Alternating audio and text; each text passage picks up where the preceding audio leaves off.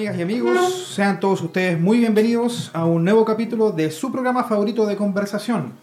Damos entonces el pitazo inicial al Reencantando la Ciudadanía. Y por supuesto están ellos, nuestros panelistas, dispuestos a darlo todo en la cancha, la dupla Amar. César Améstica y Gastón Arce.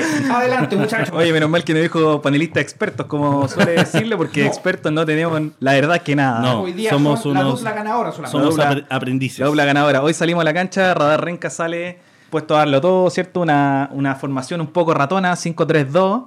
Pero así, así jugamos nosotros siempre. eh, es la forma que tienen los débiles de ganarle a los poderosos, dicen por ahí, ¿cierto? Sí, bueno, los, los- los débiles de atrás pega el indio. ¿ah? ¿Cómo estás, César? Bien, pues, bien, Oye, contento. mo- movida la semana, ¿eh? Uf, hasta el día de hoy, hoy día agitadísimo semana. Yo creo que la gente que se tra- transporta en metro le ha costado un montón llegar el día ¿Cómo del programa. llegaste, cómo te movilizaste hoy día? ¿Pudiste Justamente- sortear en el, Justamente. eh, el asedio de carabineros a la estación? No, impresionante. No sé si estaba en, en el comando jungla o estaba llegando al metro. De hecho, de- propongo una estación, estación comando jungla. Sería Mira. bastante interesante. Sí. ¿Te gustaría? No, es- es cosa que se quiten la venda, ¿no? Oye, eh, ¿cómo están a todos los que se están desde ya sumando? Recuerden que estamos a través de El Radar Renca, transmisión en vivo, y también estaremos en un par de, en un par de días a través de nuestro podcast en Spotify. Saludarlos a todos, Reencantando la Ciudadanía con una E. Porque somos de Ren. Así es. Estamos comenzando, tal como lo decíamos, una semana muy noticiosa, muy noticiosa, no solamente en el ámbito nacional e internacional, sino también dentro de la comuna. Sí, ¿Por qué tenemos- te gustaría partir hoy día el menú, la, la formación de Reencantando la Ciudadanía hoy día? Partamos local, po. Primero jugamos local, partamos local, partamos con, Jugamos local, con las la informaciones cartilla. locales. Ayer se estuvo inaugurando ciertamente en la Plaza de Renca, esto justo al lado del registro civil, las nuevas oficinas, de los concejales.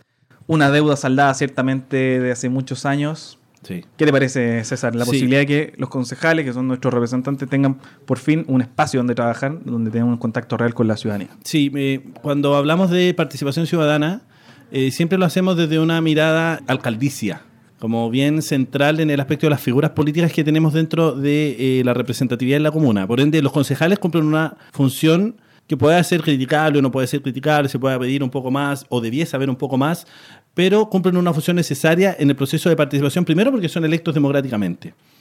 Y muchos de los concejales tienen una alta votación. Por ende, eh, la representatividad que tienen ellos en las comunidades o en la comunidad renquina es importante. El no tener una oficina hacía muy precarias las funciones que tienen los concejales. Por años, lo- los concejales en la comuna de Renca no tenían oficina y tenían la repartición de la dieta más baja que, se- que podía haber, lo que lo obligaba a tener hasta dos empleos en algunos casos. En este caso se ha hecho un poco de justicia normal, creo yo, más que justicia, por así decirlo, que haya corrido el cerco en la medida de lo posible. No, no creo que sea así. Simplemente se ha tratado de normalizar la situación de la representatividad y ampliarla. O sea, hoy día podemos hablar de una municipalidad y consejo municipal, no encasillar todo en una figura Hace, hace por lo menos 19 años que los concejales no tenían un lugar 20 años. estable, digamos, propio para ellos, para funcionar. Ahora, esperemos que también la labor de los concejales mejore. Y, que la ciudadanía también lo exija, ¿eh? que la ciudadanía vaya a ver a los concejales cuando sienta un problema y necesite que se le pueda dar curso a una necesidad de manera más protocolar. eh, pueden acercarse a los concejales y exigimos a la ciudadanía que vaya a asistir a ver a sus concejales. Si usted votó por alguien, hoy día tiene la posibilidad de ir a verlo y exigir promesas, ¿no? Porque también se prometen cosas en campaña. Hoy día hay un lugar específico donde poder ir a hacer efectiva esa promesa. Así es. Oye, también otra noticia que tenemos local ha comenzado, entiendo, desde ya la, esta convocatoria que se llama Renca Decide, la consulta ciudadana 2019 del 17 al 23 de octubre. Pueden votar en www.rencadecide.cl. Se tienen que elegir tres, entiendo, iniciativas de las que se proponen de parte del municipio y también algo muy importante y algo bastante llamativo de esta gestión municipal, tal como lo había prometido hace algunos años el alcalde Castro, se va a poder votar por la continuidad o no de los fuegos artificiales del cerro de- del Año Nuevo, de las celebraciones de Año Nuevo. Bueno, hablábamos aquí con, con- con- con personas que vinculadas al mundo del, del municipio y justamente la opinión es bastante dividida, por ende, eh, hoy día cualquiera de las dos opciones puede ganar, eh, que sigan los juegos artificiales o que no sigan.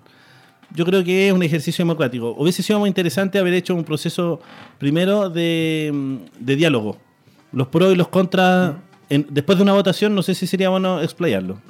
Se saluda. Se ¿Cuáles. ¿Cuáles son los proyectos que se pueden votar? Se van a elegir, cada persona tiene derecho a votar por tres. Pueden votar entre, por ejemplo, Circuito Recreativo Parque Metropolitano Cerros de Renca, ya que estamos hablando de Cerro Parque. Ahí tenemos una iniciativa. También una clínica veterinaria móvil, una sala comunal de detección precoz de las enfermedades mamarias, sobre todo ahora en el mes de la, de la prevención cierto del cáncer de mama. 230 nuevas luminarias en las calles de mayor tránsito.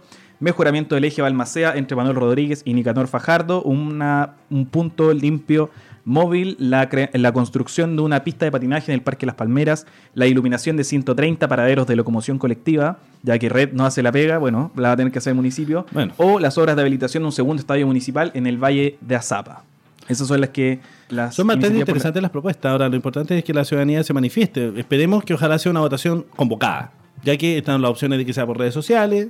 Esperemos que la. la- y que eh, el famoso alcalde en tu barrio, que es bastante, bastante saludable también, tenga en principio el diálogo de, sobre estas temáticas. Así que es un buen gesto. Creo que es un buen gesto. que se vayan abriendo algunos canales de participación. Por supuesto que nos encantaría que se realizaran todas estas iniciativas, a lo mejor, pero bueno, por algo se va avanzando también, los presupuestos de la municipalidad se van adecuando, ¿cierto? Y hoy se da la posibilidad de que se puedan ejecutar tres de, de estos Sí. proyectos. Y la segunda patita es la continuidad o no de los fuegos artificiales. Sí. Ahora, yo tengo una pregunta en general con este tipo de iniciativas. ¿Parten desde dónde? ¿Desde, desde propuestas municipales o propuestas ciudadanas? Eso sería bueno que lo conversáramos cuando estén aquí con la... Tengo la la persona impresión de que son construidas entre ambas, ¿cierto? Del- ¿Sí? Eh, perfecto. se- sería la manera correcta. Oye, César, y te saco al tiro a la cancha. Ah, Si me- tenéis que votar por los fuegos artificiales, ¿qué votáis? no, que no. ¿Que no? En lo personal, en lo personal es una decisión personal. Votaría que no. Primero por la manera en que se construye, porque la- los juegos artificiales no es una decisión manifestada de la ciudadanía. Sino que Bueno, pero ahora está la es- posibilidad de que puedan votarlo. Sí, sí, no, eh, pero eh, lo que yo voy es cómo se construye. Cuando las manifestaciones se construyen, no se construyen desde una solicitud desde la ciudadanía. Se- es un regalo que tiene la ciudadanía y que quizás así lo ente- se entendió, pero los tiempos van cambiando. Hoy día los requerimientos, no, no sé si la cantidad de millones necesaria, ¿cuánto? 200 millones serán. Valga la pena 20 minutos cuando hay otro. Renca es una de las comunas que en la distribución de fondos municipales es una de las comunas con menores fondos municipales. Por ende, es, eh, sería importante evaluar la calidad del- de la inversión de los recursos. Y yo creo que los juegos artificiales son prescindibles, en lo personal. No, no es un patrimonio cultural, por así decirlo, como acto. Y tercero, siento que el daño que le provoca a- justamente a un cerro, y que hay una contradicción ahí con el proyecto Parque Cerros de Renca, se contradice en el daño ambiental que provoca en la zona. Entonces, en lo personal creo que no, y creo que los argumentos a favor que puedan haber, que puedan tener un ámbito de arraigo comunal, no sé si sean tan arraigo comunal. Muy bien, así que César va a votar que no, entonces. No, en lo personal voy a votar y voy a votar que no. Ya. Y tú, y Gastón, te saco a la cancha, ponte la 9. Profe, cambio. Dijo, se lesionó. Moisés se lesionó, ¿qué hacemos? Lo reemplazamos inmediatamente. Está bien, cambio, cambio de equipo. cambian el equipo. Oye, y ahora sí volvamos a hablar del metro. po. Ay, no hay ¿Qué te- responder. qué te- qué te pare- vamos, vamos a pensar la, la votación. La verdad no, no, lo, no lo he decidido. Recién me vengo a enterar que ya está abierta la votación. así Sí, que- un tema a reflexionar también. Sí. La otra semana te digo por cuál voté. Lo vamos a recordar. y ahora sí, volviendo al tema del metro. po. El metro. ¿Qué, qué, te- qué opinión te parece ya estaciones cercadas, un ministro del Interior diciendo que se puede dar la posibilidad de invocar la ley de seguridad interior del Estado para combatir la evasión? El metro es una institución, es un, es un servicio. ¿Qué hace el carabinero ahí? De propiedad pública, sí. Sí, Propiedad. debiesen tener guardia. Ujú. Debiesen contratar seguridad propia. ¿Qué hace Carabineros resguardando? Hay una contradicción, primero. Segundo, nadie dice que estos actos son eh, generan un caos, generan un problema. De hecho, la gente le cuesta movilizarse hacia sus sectores, pero hay un fondo en este tema. Y yo creo que el problema de generar este tipo de situaciones, yo creo que va a generar mayor resentimiento que capacidad de eh, diálogo. Yo creo que las instituciones están para tratar de bajar los niveles de tensiones y generar eh, propuestas de diálogo. Hay quienes dicen que no, que hay que obedecerlas casi como un dogma. ¿Qué opinas tú, Gastón? ¿Tú crees que eh, es, es excesiva la medida de fuerzas especiales o crees que la que manifestación civil o la manifestación civil también es excesiva? Yo creo que hay un poco de ambas, pero me gustaría decirlo como en dos planos. Primero, la tarifa efectivamente es la más alta de Latinoamérica del transporte público. No, y no se explica. Eh, es como 1,4 dólares por pasaje. Sí. En otras ciudades del, del cono sur o del continente eh, tenemos este sistema en que tú pagáis solamente la micro, solo el metro. Acá tenemos esta, est- est- este rollo todo de la, de la intermodalidad, de subirte a micro, metro, después combinar, eh, y por tanto pagáis una tarifa única y efectivamente el, el pasaje es caro. Ahora, cuando parte en el año 2010 el Transantiago, la tarifa fue artificialmente baja. Se pagaban 380 pesos y se mantuvo como por dos años así Sí. dicen que el panel de expertos toma las decisiones eh, eh, específicamente desde un punto de vista técnico y no político. ¿no? Mira, yo tengo la impresión de que ahora la tarifa en términos de inflación sigue igual congelada hace como tres años. Si, hay, si han habido mejora o no del sistema, eso cada uno lo, lo puede interpretar como quiere. Sí. Lo personal, yo digo, yo pienso que eh, el servicio ha mejorado. Eh, no es un servicio excelente, pero, pero sí ha tenido alguna mejora en, la- en el servicio que se da específicamente a la comuna de Renca. Creo que sí ha tenido mejoras con respecto a la concesión que teníamos, que era Alsacia, que era la peor evaluada. Pero ojo que parte de los recorridos, no son todos. Parte de los recorridos, pero Alsacia ya no existe. Sí. Eh, y eso ya es- y entraban a competir en Renca para ver quién se queda con, en el fondo Sí. con, la, con los recorridos de Alsacia. Eso por un lado. Creo que la tarifa, sí, efectivamente han habido un, un- ha habido un alza de 50 pesos, es ciertamente excesivo. Le corresponde al comité técnico eh, comunicar bien el porqué de esta decisión. Sí, el- yo, yo creo que el, el aspecto técnico es lo más complejo a la hora que tuvieron de justificar esta, esta alza del precio. Pero, pero por otro lado, y la segunda, eh, la, la segunda vuelta que le quería dar es que, ¿sabes qué? yo entiendo totalmente la protesta. No, no, no sé si yo evadiría. Yo en general hoy día pagué y todo, pero, eh, pero sabéis que entiendo la rabia de la gente a veces. ¿eh? Y, y yo lo veo desde el punto de vista de que este sistema nos ha llevado a, a tanta rabia, a tanta frustración en general. Somos una especie de zombie andando en el metro. Somos una Que- especie de zombie funcionando en la semana. Pero es que sabéis que el, el plano de- del reclamo como que tiene techo. Entonces como que cuestiones como eh, la rabia expresada en pequeñas acciones como saltarte, saltarte el torniquete, en el fondo son como las que van descomprimiendo la, Sí. la rabia de Sí, la yo, gente. yo- yo creo que más, eh, más creo- que delincuencia para mí, en lo, en lo personal, yo creo que tiene que ver con ejercicios liberadores. La gente está tan pero, son, pero son pequeños ejercicios liberadores. es Pero- es pero el imagínate tema. si no estuvieran. Es que, insisto, en, la, en, la- en el hecho de que estamos tan enojados en general en la vida, eh, por supuesto que tenemos momentos felices, eh, pero en general, y el transporte público eh, de alguna forma magnifica esas conductas antisociales que tenemos muchas veces. Y, y la posibilidad de enfrentarte al sistema saltando una valla, o sea, algo súper sencillo, bueno, eh, Es, es que eso es brutalmente castigado. A mi juicio, es brutalmente castigado Es que- el, el- el acto que tiene que ver con. Porque, digamos, no es un robo. O sea, el presidente eh, de la Asociación de Metros, o el presidente Metro, dijo: esto es un acto de robo. No es robo, sí, es que esto, esto no tiene que ver con eso. Es un acto de desobediencia civil. Porque es una acción política lo que está tomando hoy día, sobre todo la juventud. No es, no, es, no es un acto de querer evadir por no pagar por llevarse una chaucha al bolsillo. No tiene que ver con eso. Es un acto de que cuando no se justifica en los tiempos que hoy día estamos viviendo económicamente, una subida de estas proporciones, casi un 10% del precio. Y segundo, el más, lo más complejo es que si nos ponemos a pensar la realidad económica de los chilenos y las chilenas, es de un promedio de 500 mil pesos. El promedio, el 70% de los trabajadores en Chile con contrato gana, el promedio es de 500 mil pesos. El 10%, más, el 20% se te termina yendo prácticamente en locomoción. Es inaudito. Por ende, este tipo de decisiones no vienen a, des- a descomprimir una situación de desconformidad social, sino que al contrario, la comprime, la comprime. El problema es que yo creo que el, el gran problema de esto es que no tiene techo finalmente el descontento y que termina siendo una desconfianza generalizada. Por ende, ¿dónde vemos simplemente estos actos En- tan individualizados que terminan siendo contradictorios? Porque la gente en un proceso de liberarse no lo, lo, lo hacen en masa, que también- pero, pero es es, un acto individual por de eso- saltarme el metro. Por eso No también es- es súper fácil sumarse a esa masa que bota la reja del metro y, y lo sentir liberador, pero una pequeña acción que al sistema le hace un daño así. Sí, efectivamente. Metro- es Metro- como pasa con los paraderos de micro las, Metro evaluó la cantidad de evasión que hubo y dijo que eran 2.000 personas, tomando y restando. En los días de movilización habían habido como 8 millones de pérdidas eh, para el Estado, que no es significativo. Si tú lo ves desde el. Y además desde para el el Estado.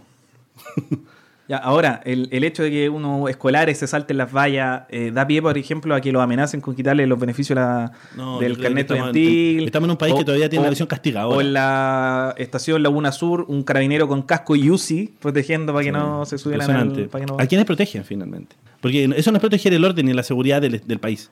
Eso tiene otro nombre. ¿A quiénes protege? Bueno, y hablando de seguridad, Hablemos de seguridad. hablando de seguridad, eh, la democracia cristiana anunció la interpelación del... ¿Por qué haces así? César? Porque si quedó sola la democracia. Esta es como la noticia de C de la semana, siempre lo, siempre lo decimos. Siempre la. La democracia cristiana anunció la- el llamado a interpelación del ministro Chadwick, que ya estamos medio pillos con este tema. No es acusación constitucional, es interpelación. No, es una interpelación que Es- tiene algo completamente es distinto. un, Puede- llamado, es un llamado a que el ministro responda. sí, eh, y, y que puede derivar en una acusación constitucional, pero es una previa, por así Sí. decirlo. La democracia cristiana le pidió a los- al resto de los partidos de oposición que se sumaran a la iniciativa Mm. y le dijeron un rotundo no.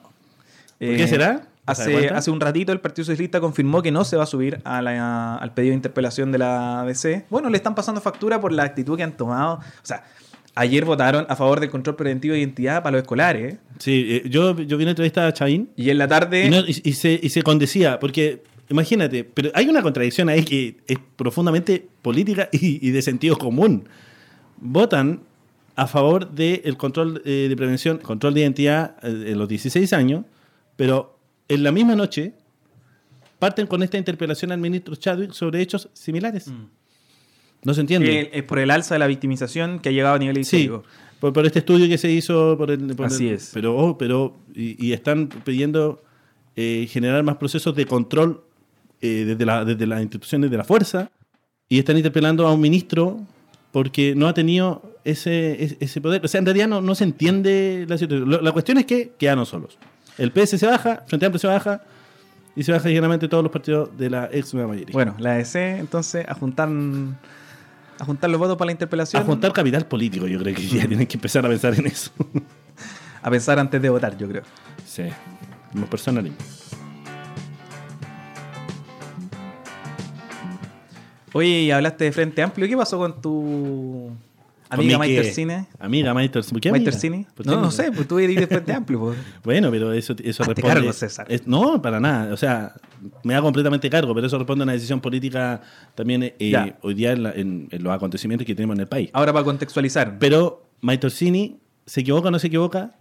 ¿Pero qué es lo que dice? po? Bueno, Maite Orsini en una entrevista dice que ella tiene información, asevera de que tiene información sobre hechos de narcotráfico en el Parlamento. Fuerte. Pero que los parlamentarios estaban metidos en redes de narcotráfico, que ellos eran No, consumidores. mira, que- que- La, la- la respuesta fue esa. Fue esa. No lo yo sé, Tengo tengo informa- información. yo tengo información de que puede existir redes de narcotráfico en el Parlamento. La periodista la aprieta, porque hay una aprieta ahí, eh, si tiene alguna información. Dice que y empieza a abogar al sentido común. Las instituciones están corrompidas, Carabineros tiene un tema de falco, corrupción en la política, sí, lo hay. El niño símbolo de la política de la corrupción está preso, Orpis. Tenemos las instituciones quebradas, pero el narcotráfico en la Cámara es muy, es muy grave la acusación. Bueno, finalmente, ¿qué pasó? se tuvo que Se deshacer en su dicho y pedir disculpas. Eh, bueno, desde la mesa de la Cámara de Diputados dijeron si tiene los antecedentes, vaya y denúncielo. Exacto. La diputada Orsini, por supuesto, tuvo que recular ahí en su acusación. ¿Crees tú que hay narcotráfico en- metido en la Cámara de Diputados o en el mundo político? Yo creo que hoy día te puede esperar cualquier cosa. Eso es lo que yo creo que la, la mayoría de la gente del sentido común apuesta en que nada es, ya hoy día nada puede ser una sorpresa, por así decirlo. Pero de ahí a hecho aseverar cosas, yo creo que primero hay que tener información en la mesa, cantante y sonante, y dispuesto a entregarla. Si no, dediquémonos al béisbol. Ujú. Esa fue la noticia del Frente Amplio esta semana, César. la noticia del Frente Amplio. Con nombre y apellido.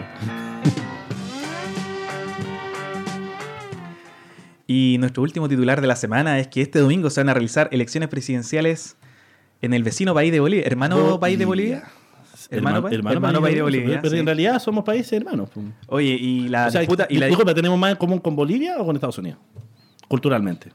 No lo sé. No sé. Si tú me preguntáis después del 81, yo creo que con Estados Unidos. si la verdad las cosas es que Bueno, pero de, calles, man- de manera forzada. nuestras Ya- calles se quieren parecer a Miami, nuestros políticos se quieren parecer a Miami. eh, Sí. Bueno, y, y muchos de nuestros políticos ponen plata en Islas Vírgenes. En Islas Vírgenes, claro, en Panamá, Claro, porque les gusta ese país. porque les gusta. No sé. Sí, pues hay elecciones en Bolivia este domingo. Los principales candidatos son Evo Morales y Carlos Mesa, quien fuera no solamente presidente entre el 2003 y el 2005, sino que además fue agente de Bolivia.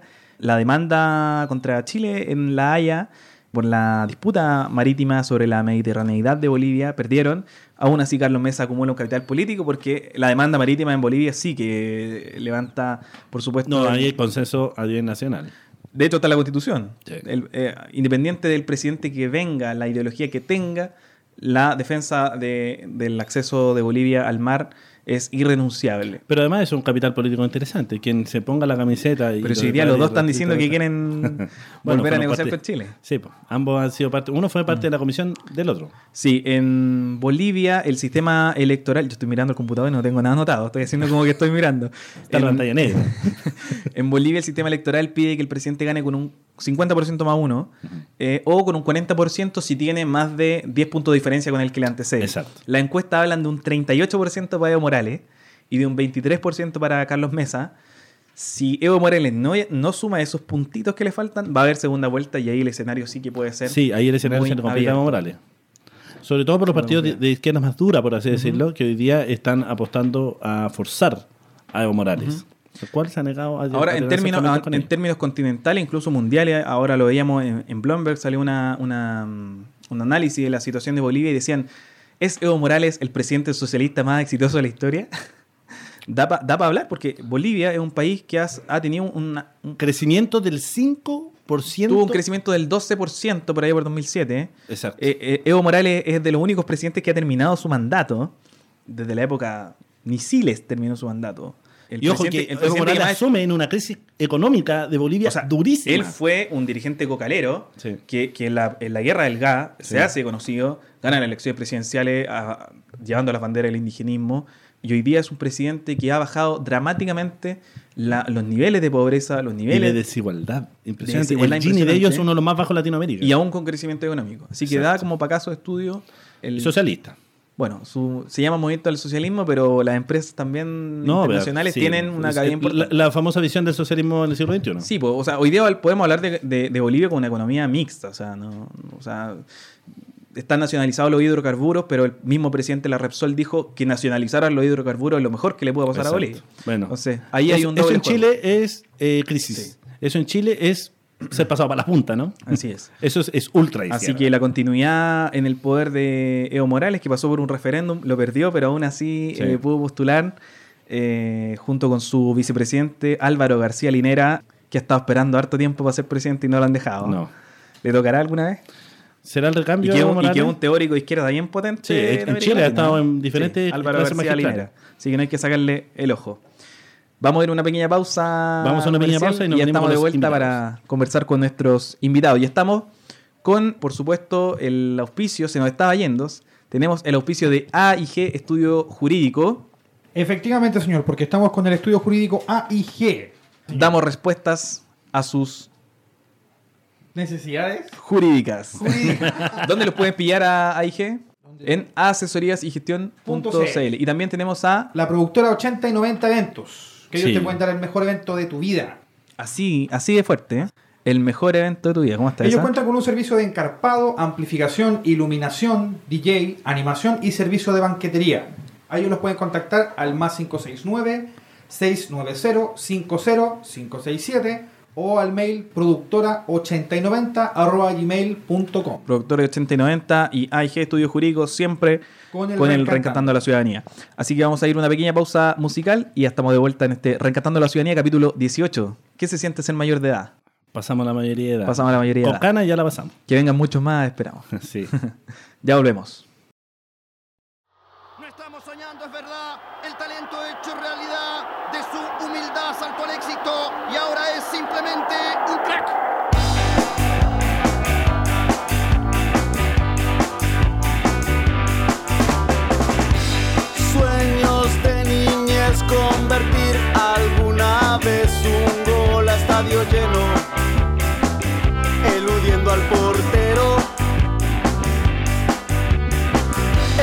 Casa faltaba el pan, a veces faltaba el té y nunca dejó de soñar con algún día ser un crack. Sueños de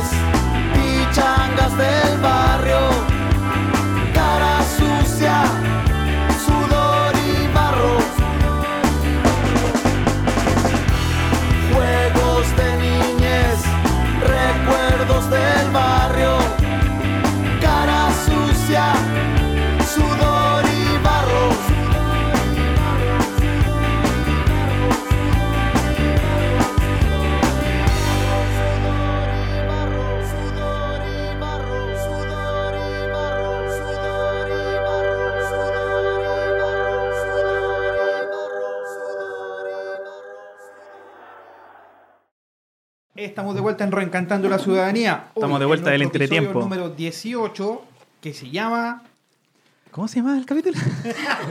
Pero por favor, se llama Evadiendo Evadiendo en el, metro, cuadrado. Sí, evadiendo el metro cuadrado. Gastón, esta doble referencia que tenemos evadiendo el metro y también el rey del metro cuadrado, acá estamos con la, con la pelotita. Volvimos del entretiempo ya para conversar. Esa pelota hace cuatro años que no se infla. cuatro años. Ha pasado demasiado tiempo.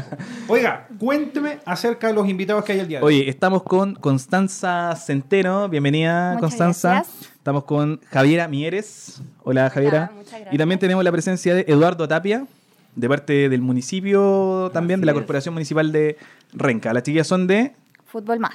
Fundación Fútbol Más. Fútbol Más. Les quiero hacer una pregunta, nada que ver con el tema, pero como hoy día estamos haciendo relación de dos temas, breve y corto.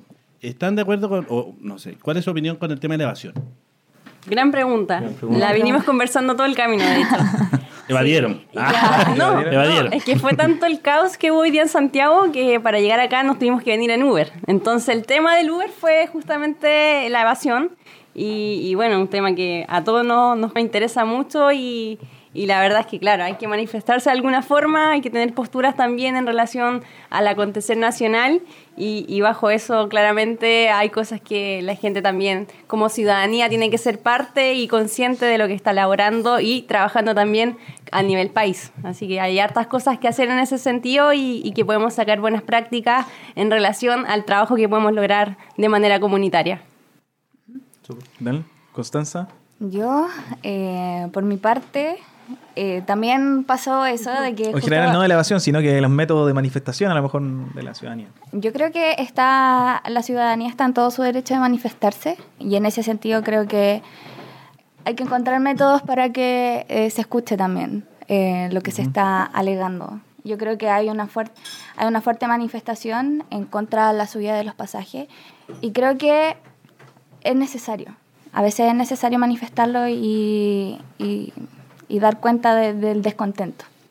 El descontento es parte del ejercicio de la democracia también. también. Exacto. Y es parte de, de participar de ella también. Exacto.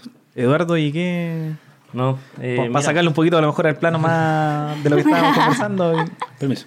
Sí, eh, mira, la verdad, eh, está el tema sobre la mesa. No es tan solo la subida de los precios, sino la acción que hoy en día está en Santiago, también en la subida del TAC, no más FP, entonces distintas organizaciones hoy en día se están sumando al, al proceso democrático a decir que están en contra de todo lo que está pasando hoy en día en Chile. Y eh, es un, es un buen método para decir, oye, hay que hablar de esto porque se está haciendo mal. Es un buen llamado de Es atención. un buen llamado de atención y hacerlo distinto. Porque de la forma como se estaba haciendo no pasaba absolutamente nada y al año siguiente subía un valor al otro año seguía subiendo. el otro 50 pesos lleva este año. Sí, Sí, casi el y todavía 10% no sube de manera abrupta. Sí. Ahora, no es que algo que seguir analizando para ustedes, para todos, si es que hay ciudadanía descontenta o clientes desconformes. Todavía hay, hay harto paño que cortar en la reflexión. Le vamos a dar una, una vueltita. Eh, estamos para conversar hoy día también de fútbol, que el tema Uy, de este capítulo ahí evadiendo, pero en el Yo no metro cuadrado. contento porque ayer empatamos. Empataste, Cuando partido mira. ganado, empatado. Mira. Pésimo. Pero bueno. Chuta, nosotros el lunes empatamos con seguir. Rangers. Así que estamos saliendo de la parte baja de la tabla. Ah, ustedes vienen. Ah, ah, ¿de verdad la camiseta? Sí, po, viejo y querido Magallanes. Oye, eh, para entrar ya como para conversar un poco sobre la labor que están haciendo en Renca y que es parte justamente de esto que, que estamos proponiendo, que es reencantar a la ciudadanía, que vuelva a los espacios comunitarios, que vuelva a hacerse parte, que, que se empodere que tenga, digamos, un papel preponderante en esta sociedad que también nos ha marginalizado a los dirigentes sociales, a los dirigentes comunitarios, a los, a los medios comunitarios. Hoy día Eh, lo que vivimos es una especie de normalización. mm. que, bueno, se saluda. Pero Así normalización, ¿no? todavía hay que mantener ese, ese enfoque. Así es. Oye, así que cuéntenos un poquito sobre cuál es la... Primero cuéntenos qué es Fundación Fútbol Más. Eh, bueno, Constanza de... Sí. Constanza La Cancha. Ah. Ah, Eh, cuéntanos un poco sobre qué es Fútbol Más, si tiene un alcance nacional, internacional o solo local, y qué están realizando justamente en la comuna de Renca. Ah, bueno, contarte que la fundación lleva eh, activa y nace hace 12 años atrás. Eh, parte con un programa que se llama Programa Barrios. Este se instala en distintos barrios. Comenzó en, en Caletas, en Puente Alto, en, Molino también, en Bandurrias, eso es en Huachuraba, y también en la José María Caro, en Los Pejos. Así empieza eh, más o menos el, el panorama de Fútbol Más, entrando en las comunidades, haciendo talleres sociodeportivos para niños y niñas gratuitos, llevando la- el fútbol, que es un deporte que a todos nos gusta, o al menos a nosotros nos gusta mucho, eh, pero vinculándolo con eh, ciertas habilidades socioemocionales que se pueden desarrollar y potenciar también en niños y niñas de así es como fue creciendo, no solamente se quedó en lo local, sino que también nos expandimos. Ya son nueve países dentro de- del Cono Sur, en Latinoamérica, en México, en Francia, en Kenia, estamos también en otros países. Así que haciendo distintas, distintas intervenciones, tenemos intervenciones en barrios, en escuelas, que es también algo que nos toca a nosotros en, en Renca, eh, pero también está eh, todo el tema de la caravana migrante en México, está el tema también de la migración en, en Francia. Problemas que van cruzando las realidades locales también de... Exacto, entonces frente a Creo eso que también están en Haití. en un- Haití, Un, país muy exacto. acomplejado también. También se trabaja en escuelas en Haití. Entonces tiene diversidad programática y así vemos cómo se, se ha ido expandiendo también estos talleres sociodeportivos. Javiera, y te quería preguntar, para seguir la línea de lo que dijo también Constanza, Fútbol Más, por ejemplo, se propone llevar el fútbol a las comunidades, a los colegios, pero ¿con qué intención, digamos? Eh, ¿Quieren buscar jugadores? ¿O quieren fortalecer la comunidad? ¿O quieren Vienen fortalecer piola de algún club deportivo la- ahí. la por ejemplo, las habilidades de cada, de cada niño que se incorpora esto? ¿Cuál es la, ¿Dónde está el acento ahí?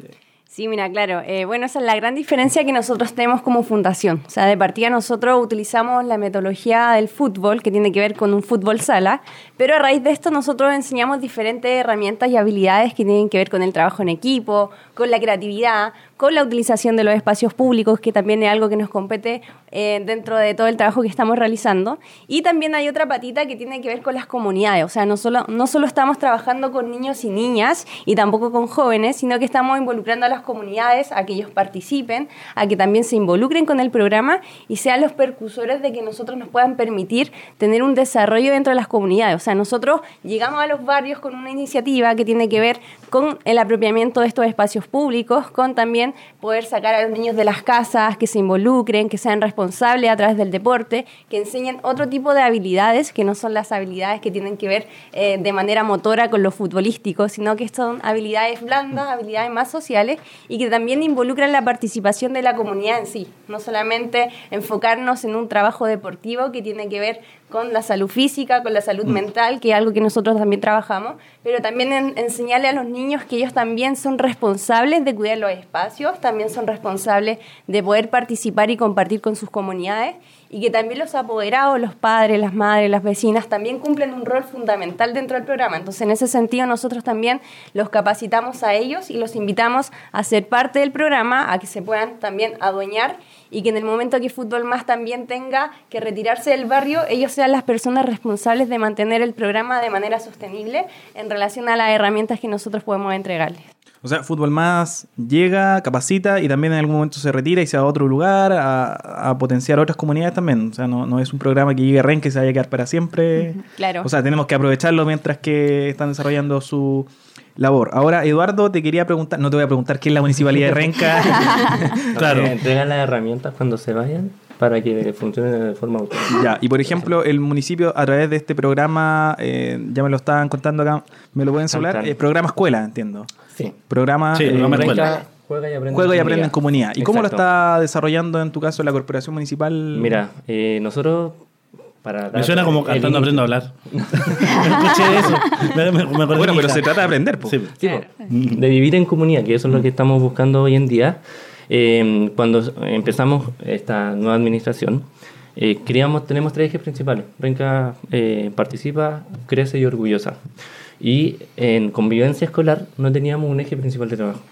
Y en base a esto buscamos algo relacionado a lo deportivo que sea de convivencia escolar. Ujú. Y así llegamos a Fútbol Más Porque ellos estaban trabajando en territorio. Entonces, eh, esto comenzó en el 2017, conversaciones entre Fútbol Más, corporación y también eh, directores y personas desde la misma escuela. Entonces, y empieza a moldearse para poder ejecutarse las 14 escuelas públicas de Renca. Está en todas las escuelas Está en públicas. todas las 14 ¿Y en cómo las funciona 14? eso, por ejemplo? ¿Hay como un día específico en que vienen los Funciona- monitores? Es que cada escuela es distinta, pero eh, son 10 profesionales que trabajan en las 14 escuelas públicas. Una consulta, más o menos, el, eh, ah, para que le quiera responder, pero más o menos, en el caso de los colegios, me imagino que el programa no es el mismo ah, que en las comunidades o los territorios. En, a nivel eh, de colegios, ¿cuánto dura más o menos la intervención en un colegio y cuánto dura en los territorios? Porque estoy hablando de un proceso de intervención, el cual no me imagino que no es por una semana, No. sino que por un plazo un poco mayor.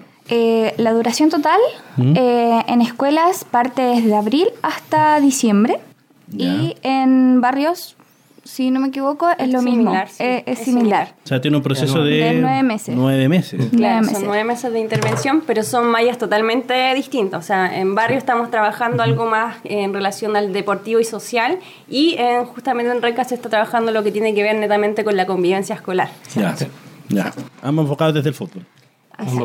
Y por ejemplo, ¿cómo es, cómo es una jornada con, lo- con los niños? ¿Qué, qué actividades se realizan, por ejemplo? para- porque entendemos que es un programa, ¿cierto? Que a través del fútbol enseña valores, pero ¿qué es lo que se realiza? Claro. ¿Cuál es la- qué es lo que hacemos. Ah, Claro. No, no- no es solo la pelotita rodando mientras todos corren Claro. y, y No. botan energía. Claro, nosotros tenemos un equipo bastante grande, como decía Eduardo, tenemos a nueve profesionales del área de educación física, entonces nosotros hacemos una planificación. La planificación dentro de, de lo que hacemos en las clases tiene un círculo inicial, que es para saber cómo llegan los niños, para saber un poco de la semana, para un poco tantear cómo vienen. Pasamos también, ahí decimos la temática, que vamos a tratar porque nosotros estamos anclados a, a una malla de, de resiliencia que tiene que ver con cuatro ejes, que uno es participación, otro es derechos de la infancia, otro es género y otro es educación medioambiental. Eso es lo que estamos viendo. Entonces se les Y calzan bastante con los objetivos que se ha planteado. Exacto, porque se hicieron en conjunto. Ujú. Es por eso. Ya. Y fue en conjunto, o sea, no fue que nosotros lleg- llegamos, vimos la fundación, se contrató y ejecuten. Para nada, de hecho ellos tampoco habían trabajado en escuelas. Exacto. Entonces, esto en sí es un proyecto innovador que nace en conjunto desde la comunidad escolar, la corporación y Fútbol Más. Entonces se fue moldeando hasta lo que tenemos hoy en día. Mm, Sí. mm. Y esta, esta tiene que ver con los tres ejes que tú planteas y se interrelacionan. Exacto. Pedagógicamente, ¿cómo se relacionan? Bueno, nosotros estamos haciendo la malla en conjunto, junto a la corporación ellos nos dan los lineamientos que tenemos que ver en relación a las temáticas y ahí es donde nosotros también eh, aportamos desde lo que también vamos entendiendo, vamos repasando como todo, todos esos temas. En relación y siguiendo con la pregunta anterior, luego viene una activación, un calentamiento más bien rápido con la postura de petos, ahí eh, se empieza a dar como el juego. Se separan equipos, hay, hay dos Se equipos. separan Se dan con todo, me imagino. Y ahí eh, empieza un juego ¿Hay, de... hay tarjeta roja? Sí, po. No, Tarjeta amarilla. no. no hay tarjeta. Acá No. muy llamativo. Sí. Aquí Tarjeta verde. hay o sea que tarjetas los huesos, verdes. los niños quedan con los pies. Es que con ya no goma. sucede, los niños No. ya No, se interiorizaron ya, con no, el no, se programa. me imagino una O sea, la misma dinámica que han llevado adelante ha permitido que, por ejemplo, no hayan episodios de violencia crítica. Exacto, los- claro. Porque una de las cosas que nosotros estamos potenciando, eh, bueno, desde que partió, es esta herramienta pedagógica que nosotros utilizamos, que es la tarjeta verde. La tarjeta verde se encarga de Está de moda valorar... color. En de- Renca está de moda. En Renca. No, y el verde en general. hoy día. de eh, valorar lo positivo, dentro y fuera de la cancha. Toda actitud como prosocial se valora, entonces se les saca y se les muestra frente a todos a los niños y a las niñas esta tarjeta verde. O sea, la tarjeta verde en cierta, en cierta forma es como un premio, una, un reconocimiento. Es un reconocimiento. Ah, mira, o Es sea, un todo lo opuesto al fútbol que Exacto. conocemos que se basa en esta en, en la, en la amenaza del castigo al jugador que... Claro, la- el, el- el fútbol eh, de buenas costumbres, por así decirlo, o el Claro. fútbol, el fair play, eh, se basa en castigar a quien, A quien comete una falta al fair play. En el caso de ustedes, premiar a quien tiene un gesto de fair play. Acá el fair Exacto, play es exacto. como una práctica totalmente generalizada. Sí. Sí. Sí, y es algo que se valora y se O reconoce. sea que los goles no importan. Eh, el, el resultado no importa, exactamente. El resultado final no importa. No Tiene que ver importa. con una práctica deportiva. Exacto. Y Entonces, tanto es una- dentro y fuera de la cancha. O sea, una deconstrucción total de, de la idea de O sea, fútbol de la Gastón podría ser el, el Maradona de fútbol. No sé, porque ellos, a mí me gusta ganar. ¿eh? Te podrías capacitar Me gusta que el equipo gane. po. yo juego de tres, así que no podría. Sí. Yo ¿Tú juegas de tres? Sí, yo juego. Achero. No. Eso Oye, ha ayudado El, mucho. el cuello es cancha. Nos ha ayudado mucho en Renca porque eh, estamos acostumbrados a que nuestros alumnos realicen actividades coprogramáticas o deportivas, pero manteniendo la nota alta eh, sobre el 6 y si es que baja la nota, eh, no, o sea, es un beneficio para ti, no, no lo puedes desarrollar, lo que hacen los papás. Claro. Pero esto rompe con todo ese esquema tradicional de el niño que está mal, No tiene, no tiene un apoyarlo. proceso de castigar. De, No, de castigar. no, desde, desde el proceso académico, del aula, a- hasta lo coprogramático con fútbol más. O sea, es un efecto complementario en este Exacto. caso. Sí. Perfecto. Oye, eh, eh, ustedes mencionaban esta, esta área de género, ¿cierto? Y andan con unas poleras. Sí. Dice, el balón no tiene género. Sí. Eh, ustedes fueron también premiados recientemente por la FIFA y, y acá estoy viendo que recibieron el primer lugar del Beyond Sport 2018 eh, en comunidades que buscan crear organizaciones que buscan crear comunidades sostenibles y barrios organizados y articulados a lo largo a largo plazo. ¿Cómo se cómo se da esa esa beta de género en el fútbol y también esta beta medioambiental o sostenible?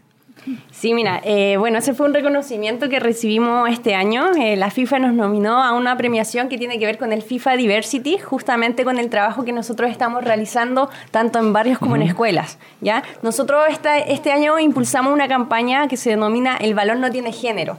Y con esto también nosotros demostramos y nos camiseteamos de que justamente acá no existe género. O sea, participan niños y niñas, comparten en una misma cancha, se relacionan dentro de un mismo espacio deportivo. Y eso también nos enseña a nosotros que el deporte no tiene que ser por género. Esa Nosotros, por masculinidad, ejemplo, esa perdón, masculinidad del fútbol rompe un poco con el paradigma, Sí. porque Sí. todavía es un paradigma. Pero igual, pero igual en, en tiempos recientes se ha dado como un- una, una chance a que el fútbol femenino tome espacio, por ejemplo, en el canal del fútbol, en televisión abierta, se transmiten algunos partidos. Sí. Ahora están jugando la Copa Libertadores femenina, Colo Colo y Santiago Moni, entiendo. ¿Cómo, Colo cómo Colo salió? Hoy día parece que- ya iban ganando ya 2-0, yo lo estaba siguiendo. lo estaba diciendo ya. Ah, les gusta el fútbol, además ustedes son señoras del fútbol. Futbolera. Sí. ¿Algún Bueno, equipo en particular? Yo estoy arriba, estoy puntera, así que Ah, estoy feliz. cruzada. Estoy feliz. Colo Colo. Colo Colo. Del popular. Y Colo Colo. Colo ah, Colo. chuta, pero es Vamos Colo Colo ganando. aquí. Pero es que quién es de Magallanes, weón. Cobre- Cobreloa. No, pero en realidad Magallanes, fundador de Colo Colo. Cobreloa ahí. No, No, no sé. De la selección chilena. De la selección chilena. Juega la polita. Yo, yo no, No, si, el fútbol. si cree, todavía, cree- todavía cree No que es lado juega. Leo Rodríguez. No, serio. Y Golver. fútbol. Oye, y este reconocimiento de la FIFA, ¿cuál, cuál es el nombre específico? Porque tiene que ver con equidad de género, ¿cierto? Tiene que ver con la inclusión. Ah. Creo que, eh, es como en el marco del The Best. Ya. Claro, Pero, sí. pero eh, fueron la única organización a nivel mundial que recibió Sí, este premio. eh, bueno, igual para nosotros fue una sorpresa, porque de partida no es como una postulación que nosotros realicemos como fundación, sino que la FIFA tiene un comité organizador que a nivel internacional que se relaciona en poder participar dentro de estas temáticas, eh, poder también buscar estas entidades que están potenciando el fútbol a través de la inclusión, de la igualdad de género y temáticas también que nos involucran a través del desarrollo del deporte. Entonces, nosotros recibimos la noticia de que estábamos nominados, no, nos habían nominado justamente para la premiación de BES que se realizó en, en Europa. Entonces, el día anterior a la premiación, donde destacan a los jugadores y a las jugadoras que también tienen ahí el protagonismo del fútbol más, más estable a nivel internacional, eh, nosotros estuvimos dentro de un- una pequeña salita donde también se hizo una ceremonia que también fue importante. Y acá nosotros recibimos el primer lugar, o sea, fue un reconocimiento. o sea, estaba Messi, eh, Klopp y ustedes. Claro, estábamos ahí mismo nosotros en, en la ceremonia. Wow. Eh, Sergio Guerrero fue a, a recibir este premio que le es el director y el cofundador de Fútbol Más México. Entonces fue algo sumamente importante y, y llamativo para nosotros porque era primera vez que estábamos dentro de una premiación tan importante. Habíamos recibido premios también el año anterior por diferentes trabajos que estuvimos realizando, pero lo del FIFA la verdad que fue algo sumamente importante, asombroso y que como organización estamos totalmente felices y destacando por el trabajo que estamos realizando. Y una consulta. Las particularidades de Renca. ¿Tiene particularidades, diferencias con otros territorios que han estado jugando, otras comunas que han estado eh, llevando adelante? Y para ti también, eh, ¿cuál ha sido la experiencia del municipio con Fútbol Más?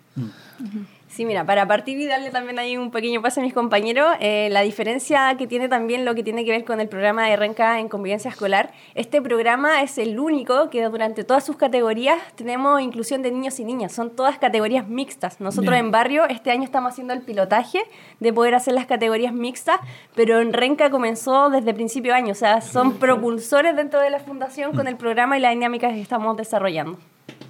Sí. Oye, Constanza, ¿hay algún elemento así como de renca que tengan distintivo respecto a otra comuna? O sea, yo creo Más allá que- del cerro, por supuesto. No, no, pero me refiero al, al- o, o también puede ser en, en el funcionamiento. Eh, me imagino que no todas las comunas son iguales. Tiene sus complejidades Renca, tiene poblaciones muy complejas. O a lo mejor cuando llegaron vieron que habían, no sé, una fragmentación de organizaciones, o se estaban constituyendo, o estaban muy bien organizadas. ¿Cómo era el, Claro. la llegada? ¿Cómo, el ¿Cómo clima, fue? ¿Cómo fue el clima? Bueno, en realidad nosotros llegamos como de lleno a las escuelas. A mí me tocó llegar de lleno a las escuelas. Las escuelas son muy distintas eh, a nivel de contexto, de los alrededores, a nivel de convivencia escolar. Tienen diferentes problemáticas cada una y cada escuela, cada coordinador, que nosotros tenemos coordinadores, se va adaptando también a, a- a ese espacio. Yo creo que en general, dentro de, de- de quizás algunos sectores que, que obviamente eh, pueden ser más vulnerables, hay como un- una cierta homogeneidad también en quienes participan. Los niños como que, como decía Javi, como que quieren siempre participar niños y niñas y, y se ha visto. Es algo que nosotros hacemos. Por ejemplo, estamos en la escuela aquí Isabel de Brun, que es de puras niñas. Pero es un colegio, eso que te iba a decir, eh, ustedes estaban hablando de que se ha, se ha potenciado parte de lo mixto, pero también desde la zona, solo las mujeres también.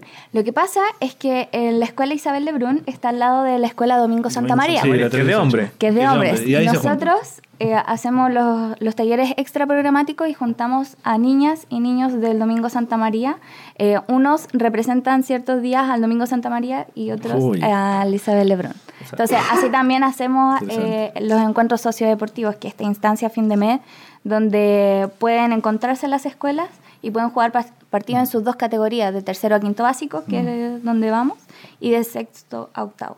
Oye, qué interesante porque a veces pareciera que estos colegios de hombres y mujeres que están pegados son como un mundo aparte, así, separados por una reja. Eran así. Como- El muro de Berlín. Eran así. Ah, ya. Sí, Entonces cuéntanos. El mu- el muro de Berlín, finalmente. Cuéntanos- ha- ha roto Ahora la Eduardo, ¿cómo, ha sido a lo mejor la experiencia No, de parte del el esquema municipio? tradicional Claro. eh, educacional. Lo que más se ha hablado hoy en día, los mismos estudiantes, es el conocer las otras escuelas. ¿Ya? Entonces se realizan actividades en Lo Velázquez, se realizan eh, actividades en Rebeca Mate, en, en Montserrat Robert. Entonces se buscan distintas escuelas y van las otras escuelas a visitar nuevas escuelas que no conocían. Y aparte de eso, lo- los que son desde la misma escuela los reciben. Entonces hay, desde que se bajan del bus ya comienza todo el esquema de fútbol más eh, impacto para los mismos estudiantes. Impresionante. ¿Usted- ¿Ustedes saben cuál es el deporte que tiene mayor eh, capacidad de convivencia? El fútbol más violento, o sea, perdón, el deporte más violento que se ha visto, el rugby. ¿Rugby? De hecho, el, el- concepto del tercer tiempo parte desde el rugby. Porque el equipo que pierde debe Claro. después hacer una Claro. ceremonia donde hay un proceso de convivencia que le llaman el tercer tiempo. Está bueno. A lo mejor podemos hacer un tercer tiempo. La radio, hay la un- radio va a sacar un eh, tercer tiempo. Oiga, Moisés, hay un- enfrente hay una botella. Hay un detalle ahí. Hay un detalle ahí, pues que el, el tema de la violencia que se suscita en el, en el rugby es necesaria. Ellos lo ven como un tema necesario, por eso viene el tema del tercer tiempo.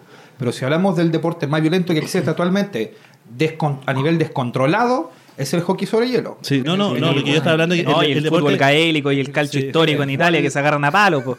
Bueno, pero lo que yo hablaba era que era el deporte, el deporte de mayor convivencia es el rugby. Ah, claro, ahí sí. El deporte de mayor No, y se genera además lazos de Exacto. camaradería. De cama- Pero, exacto, oye, interesante lo que decías tú de... Sin esta- un brazo dándose la Hoy, hoy en día hay amistades que nunca pensábamos que iban a ocurrir de distintas escuelas. Claro. Eso, eso Y- como y- algo y- básico. Y, y algo que, por ejemplo, yo eh, estudié en una escuela pública no municipal, sí, pero eh, una escuela pública de la comuna, y, y no- nosotros no teníamos ninguna relación con el colegio que estaba a una cuadra.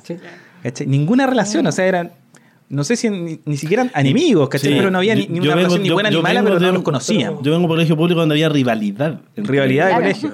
Pero qué interesante que ahora este ejercicio de pie, por ejemplo, que se forme el lazo entre colegios que están en una punta de la comuna, en la Guamachuco, y en el Valle de Azapa o en Lo Velázquez. Cuestiones que, en el fondo, van, van también juntando esta comunidad grande que se llama tejido social, justamente.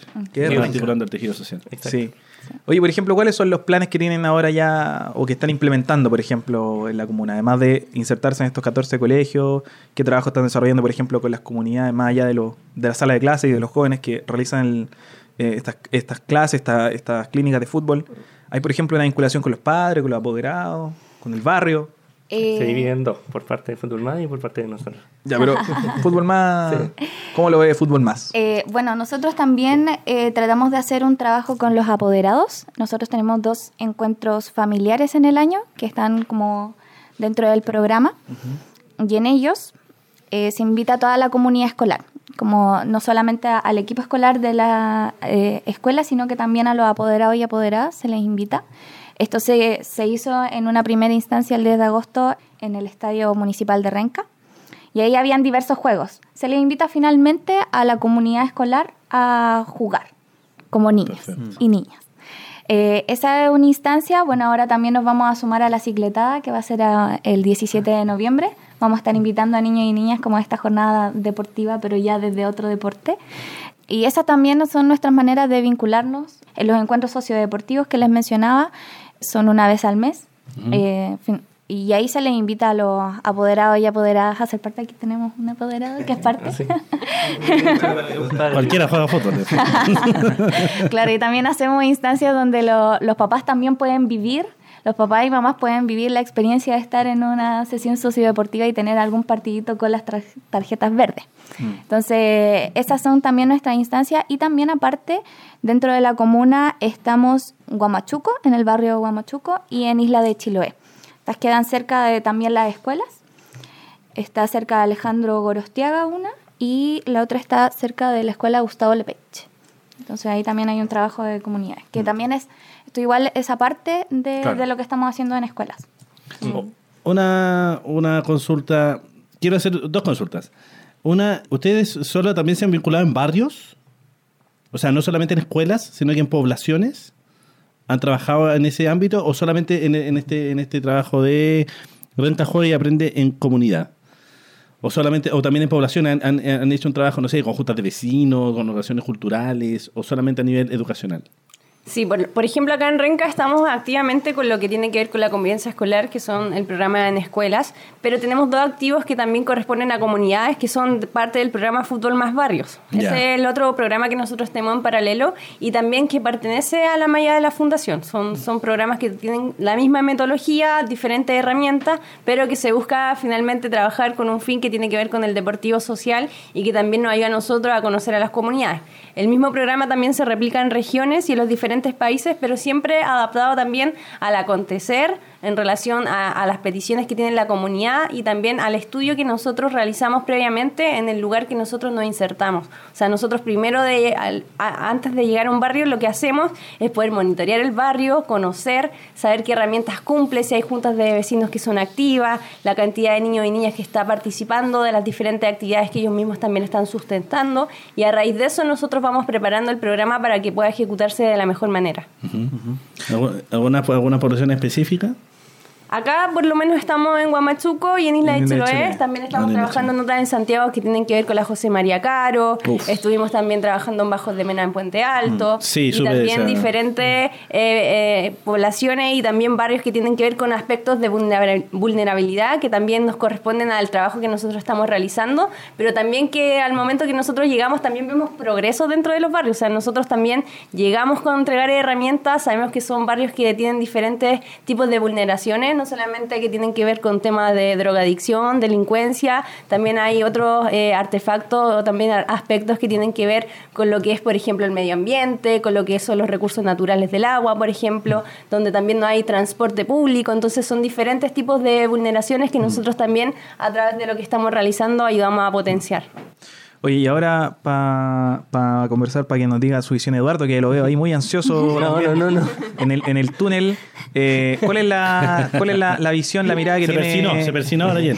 que tiene, el- que tiene el municipio o cómo, cómo la, la vinculación que hacen ustedes con el barrio, ya con la comunidad está extendida, más allá del colegio en O particular? sea, mira, nosotros eh, principalmente, y en relación a lo que habían dicho anteriormente, cuál es el vínculo que teníamos con los alumnos, eh, dentro de educación está el área de convivencia. Y el área de convivencia hay un trabajo con los, con los mismos alumnos y con los profesores. Entonces, si falta un alumno, si hay algún problema con algún alumno, algún apoderado, eh, todo se- en sí está en comunicación directa con Fútbol Más. No es tan solo la actividad, no es tan solo para hacerlo bien, sino el seguimiento a la, eh, al quehacer diario del mismo alumno, de que si está bien emocionalmente, si de que está feliz, si está disfrutando sus derechos en sí. O se sea, que hay un proceso de intervención ahí. Sí, eh, va todo de la mano desde educación, primero el manejo que eh, de la misma comunicación que hicimos con Fútbol Más y con los mismos directores desde la misma escuela. Como decía Constanza, cada escuela es, es diferente. ¿Y han habido, eh, ustedes ya tienen alguna especie de... eh, ¿Han habido algunos avances en los colegios donde ha estado Fútbol Más? Eh, sí, varios. Mira, de hecho, hoy en día... Eso también, ¿cuál es la evaluación que están realizando? hoy en día hay cerca de mil- No ha terminado todavía el proyecto, ¿cierto? Pero, No, no, no. pero ¿cuál es la evaluación que han ido Mira, haciendo? hasta el 2019 tenemos cerca de 1.500 estudiantes que han sido beneficiados con esto, eh, sin dejar de lado a los padres, que son cerca de 170, 200 padres también beneficiados directos. Bueno, y todo este análisis igual se enmarca dentro de los ejes de, de educación o desde la municipalidad con proyectos sellos, que son eh, Fuerza Joven, que mm, conquista tu tiempo libre sobre un programa de prevención de consumo de alcohol y drogas. Eh, es la adaptación del modelo irlandés que se está haciendo en Renca Claro, de prevención de, de co- consumo de alcohol y drogas alcohol. y lo otro el proyecto también grande eh, escuelas abiertas para la comunidad Claro. y ahí entra fútbol más muy fuerte para abrir cinco hoy en día cinco de las escuelas eh, para- con distintos talleres o actividades eh, a toda la comunidad renquina de hecho en una de nuestras escuelas está fútbol más pero no es tan solo para los Mm. estudiantes, también participan eh, alumnos o niños que no son desde la escuela a, a fútbol más en, en ese territorio. Oye, y por ejemplo, escuela abierta, ¿cómo, cómo lo hace una familia que quiere acceder a, a escuela abierta? ¿Cómo tiene que acercarse un día particular? Sí, mira, eh, principalmente rencaparticipa.cl Ujú. y tenemos los gestores territoriales. Se pueden acercar. Fútbol Más es una más de las organizaciones que, que- o, o- No, no, o no, una más de las actividades. Se complementa dentro de, de estos dos ejes de, de trabajo. Eh, eh, hoy en día estamos en el Cumbre Poniente, estamos en el Rebeca Mate, estamos en Domingo Santa María, estamos en Cumbre Oriente y Gorostiaga. Esas son cinco- las cinco escuelas abiertas para la comunidad. Y Fútbol Más desarrolla obviamente dentro de estas cinco escuelas y participa en, no en todas, pero sí eh, dentro de los mismos vecinos que están en el sector de la escuela. Claro.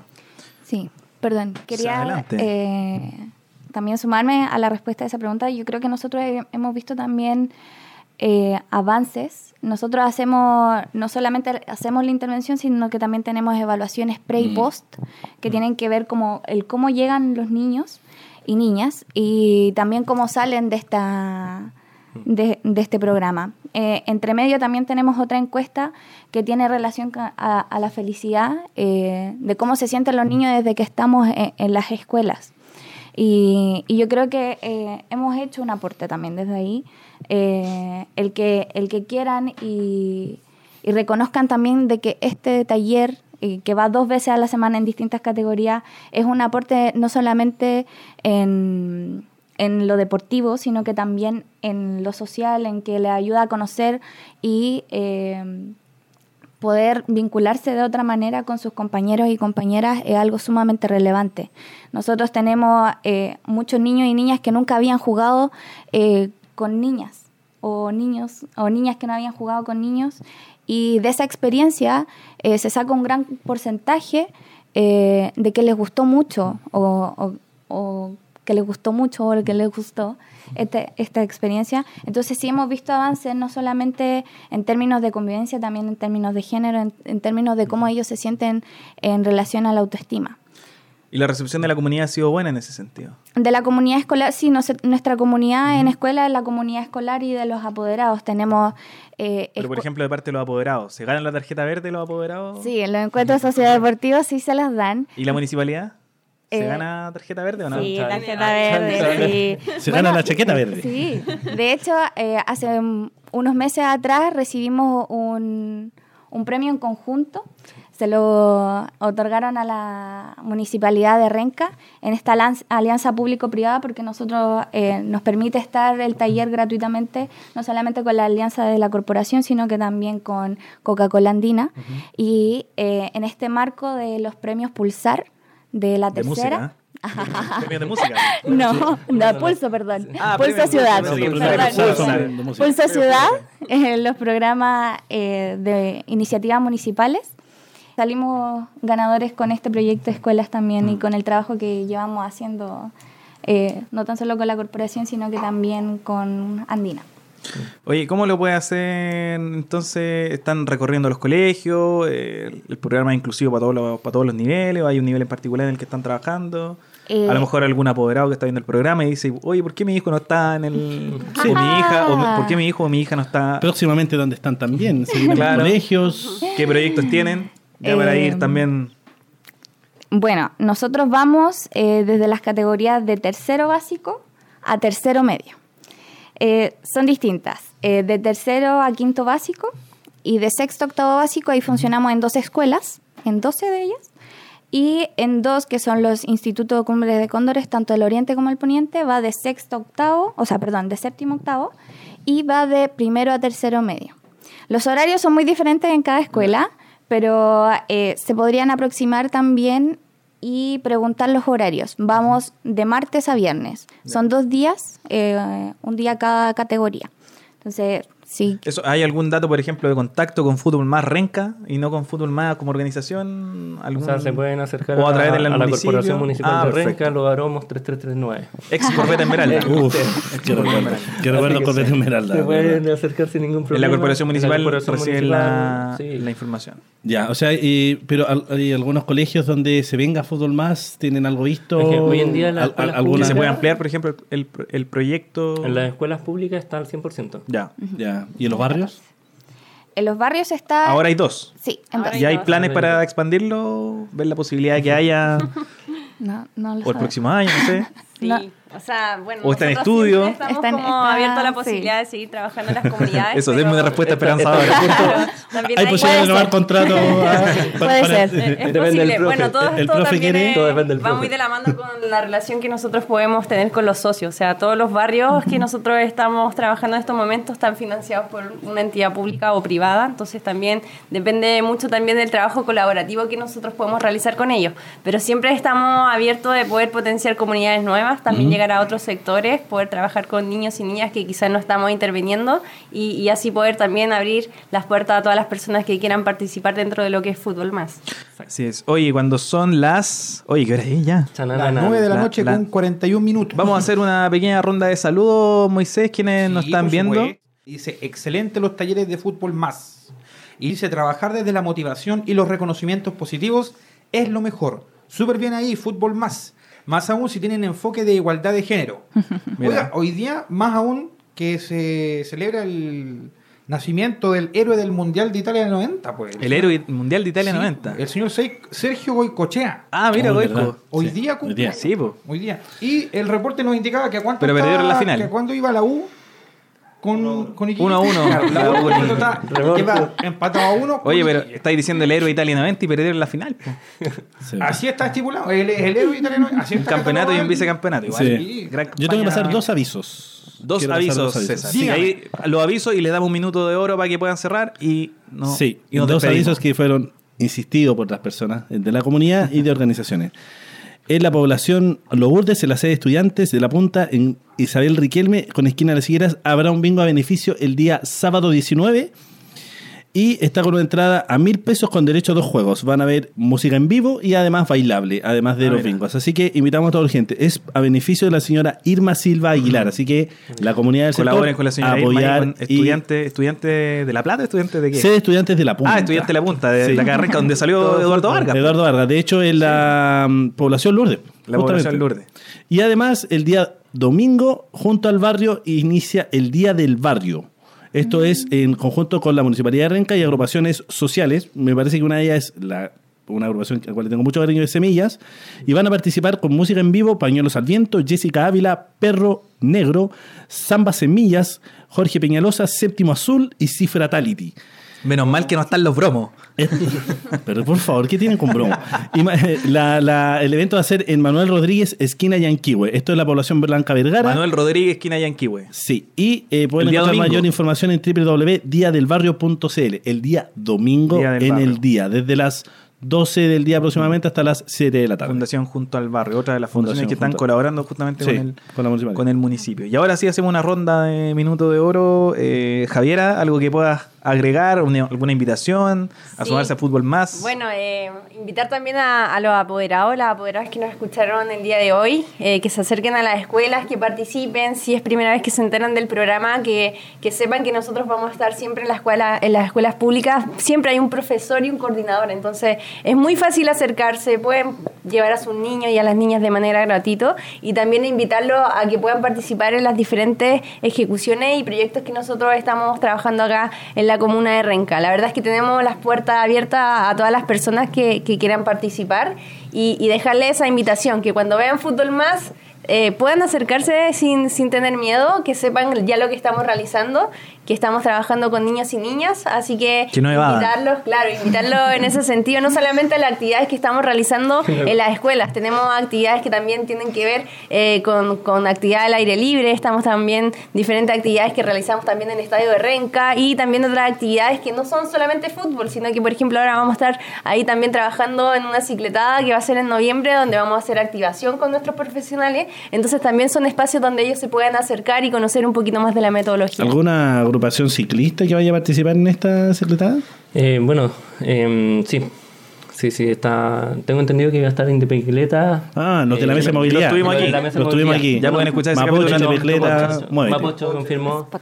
Eh, Muévete también está haciendo un Bueno, ahí. De hecho, venía de una reunión con ellos. Sí, tremendos cabros. Sí, no, súper Oye, bien. y ya, Eduardo. ¿qué, nos, ¿qué nos puedes contar del, del trabajo que están haciendo, actividades que se vienen, invitaciones que pueda realizar? Mira, principalmente eh, comentarles que este año estábamos profundizando con Fútbol Más, la idea es darle continuidad, pero el enfoque era profundizar el trabajo del comienzo de lo realizado el año 2018. Así que, nada, pues estamos absolutamente agradecidos con todo ya lo desarrollado, que es muy, muy importante la comunicación y con ello lo hemos tenido en todo momento. O sea, ya el segundo premio que hemos tenido hace poco, lo que comentó Constanza, el año 2018 lo obtuvimos por el Parque Metropolitano Cerros de Renca y ahora con eh, Renca Juega y Aprende en Comunidad. Así que felices, felices del municipio. Oye, eh, a propósito del cerro, va a haber un festival, o Santiago entiendo que se está realizando, no sé si este fin de semana o el otro, que tiene que ver con unos recorridos guiados que van a hacer en el cerro. No sé si tienen alguna No, información yo no tengo respecto a eso, ¿no lo conocen? Bueno, pero ahí lo pueden buscar. La próxima semana vamos a tener más información. La próxima semana vamos a contar cómo estuvo. Sí. Y ahora sí, eh, Constanza, eh, tu minuto de oro para decir lo que quiera aquí, micrófono abierto. Qué peligroso. Ah. no, eh, sumarme a las palabras de, de Javiera. Eh, nosotros somos un equipo bastante grande y estamos siempre eh, muy abiertos a recibir más niños, más niñas. Eh, también a los papás, nosotros también los invitamos a que se hagan parte de estas sesiones sociodeportivas, que puedan ir a mirar de lo que que están siendo partícipes los niños y las niñas.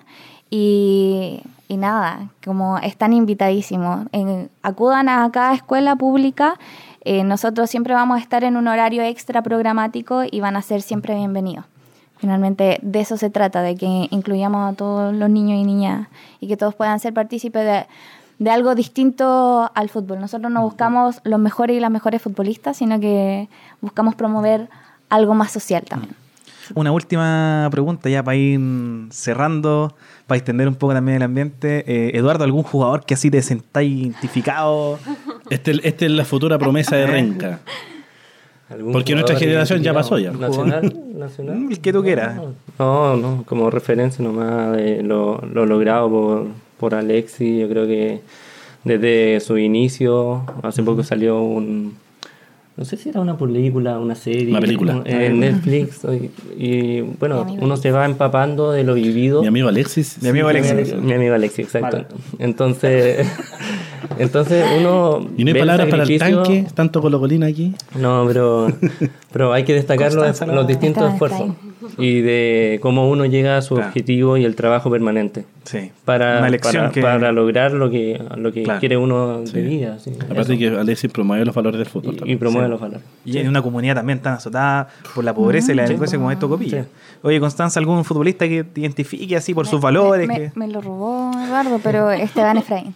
Esteban Esteban Paredes. Parece. El Esteban tanque. El, jugadorazo. el- el de los ¿De qué te récords. sientes identificada? No creo que por la edad. No, no. Los visos pero tampoco. por ahí. igual puede ser, por la igual ser. Por la historia, por la historia, por el esfuerzo. Yo creo que no es difícil llegar a su edad también de la manera en que lo hace. Y, y nada, me, me, me gusta mucho cómo juega. O sea, eh, que también rompió con una tradición de futbolista de pasar los 34, Sí. 35 años, mantenerse top 10 a nivel Una nacional. de constancia, Sí, de, de romper récord. y de romper, o sea, el último ante la U, Claro. o sea, rompió, Bajo mucha pudo haber presión. sido Sí. Bajo con mucha cualquier otro presión. equipo y se dio y rompió un- El histórico. en la Sí. historia nacional. Histórico Paredes. Oye, Javiera, por favor, no me digáis chapita. Mira, le- les voy a sorprender un poquito porque la verdad es que me voy a enfocar en, en el acontecer nacional, eh, netamente porque tenemos figuras femeninas. Y, Ah, y en ese mira, sentido sí. yo me quiero basar en una jugadora, Tocaya, Javiera Toro, eh, jugadora y lateral Ah. de Santiago Morning. Eh, ella estuvo trabajando con nosotros, fue miembro de la campaña del balón no tiene género y la verdad es que la Javi también tiene una historia súper particular, o sea, eh, ella también es de Tocopilla, jugó en las mismas canchas que Alexis Sánchez, hizo un recorrido muy familiar en el sentido de que su padre jugó en Cobreloa, ella también estuvo ahí siguiendo los pasos de él, luego se vino a Santiago, eh, fue mamá muy temprana edad, su hijo vivía en Tocopilla, ella también estuvo jugando fuera de Chile, volvió a Chile, sigue en Santiago cumpliendo su sueño y el día de hoy la vemos jugando Copa Libertadores, que también es, es un aspecto sumamente llamativo y, y que también nos entrega ahí un poquito de, de mensaje a todas las niñas que están jugando fútbol. O sea, estamos hablando de referentes que, que siempre lo alineamos lo que es, eh, son los referentes masculinos, Sí, sí, pero el día de hoy también están naciendo referentes que pertenecen al fútbol femenino. Así que en ese sentido también destacar el trabajo solamente eh, que están realizando las niñas, los hombres, mujeres, etcétera, sino que también estas nuevas figuras que están recalcando y, y calando lo que va a ser el fútbol profesional, tanto masculino como femenino. Oye, ¿y la experiencia de César, ¿a quién nomina como su jugador? Yo, en, en lo personal, tengo dos jugadores muy antiguos, de la época de los 90. Son dos jugadores. Uno de Colo Colo, que es eh, Marcelo Espina, un gran referente a mi juicio como futbolista, y el otro es de la U, que es justamente el Leo Rodríguez. Mira. Creo que los- esos clásicos con Marcelo Espina y el Leo Rodríguez, en mi vida lo he vuelto a vivir. Así que son mis dos jugadores. Bueno. Y Yo voy a nominar a, a Juan Sebastián Verón, de Juan Estudiantes de La Plata. De Estudiantes de La Plata. Sí, histórico 5, presidente de ese club, así que lo nomino. Pero mira, qué, qué interesante también. La, la- la fuerza, la garra, la pasión de Alexis Sánchez, el respeto por su comunidad, el, el- amor por su, por su comunidad y por lo que hace, no olvidarse las raíces, ¿cierto? La, el trabajo, ¿cierto? De Esteban Paredes, la constancia, la permanencia.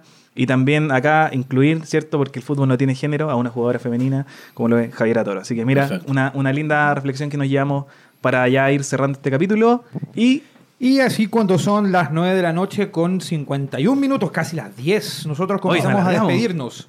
Agradecemos, por supuesto, la presencia de todos nuestros invitados e tuvimos, invitadas. tuvimos hartos descuentos. Eh, sí, tiempo harto nivel de. Por supuesto, a todo nuestro público. El árbitro no quería parar el partido. Exacto. No que- nos fuimos de tarjeta alargue. verde. Nos fuimos de alargue, entonces. Y agradecemos, por supuesto, la colaboración de nuestros auspiciadores AIG. Como todas las semanas. eh, asesoría y gestión siempre con el Reencantando. Y a la productora 80 y 90 Eventos. Le recordamos a todo el mundo que todos nuestros episodios y próximamente este mismo van a estar en Spotify. Esperemos que Dios mediante. Don Gastón alguna vez lo suba. Oye, estamos en Spotify, ahora estamos en, iTunes, eh, Sí, así en que los podcasts están ya en todas las plataformas En todas las plataformas. para que nos puedan ir escuchando. Mira, Y- tenemos un comentario más de don Jesús Torrejón que dice que alguien le diga al Gastón que Magallanes no existe en la B. y con ese comentario nos estamos Y nos despidiendo. estamos despidiendo. Esto fue el Reencantando la Ciudadanía. No se pierda la próxima semana. Estaremos acá a las ocho y media en una nueva sesión. Que esté muy bien. Chao, chao. Nos vemos.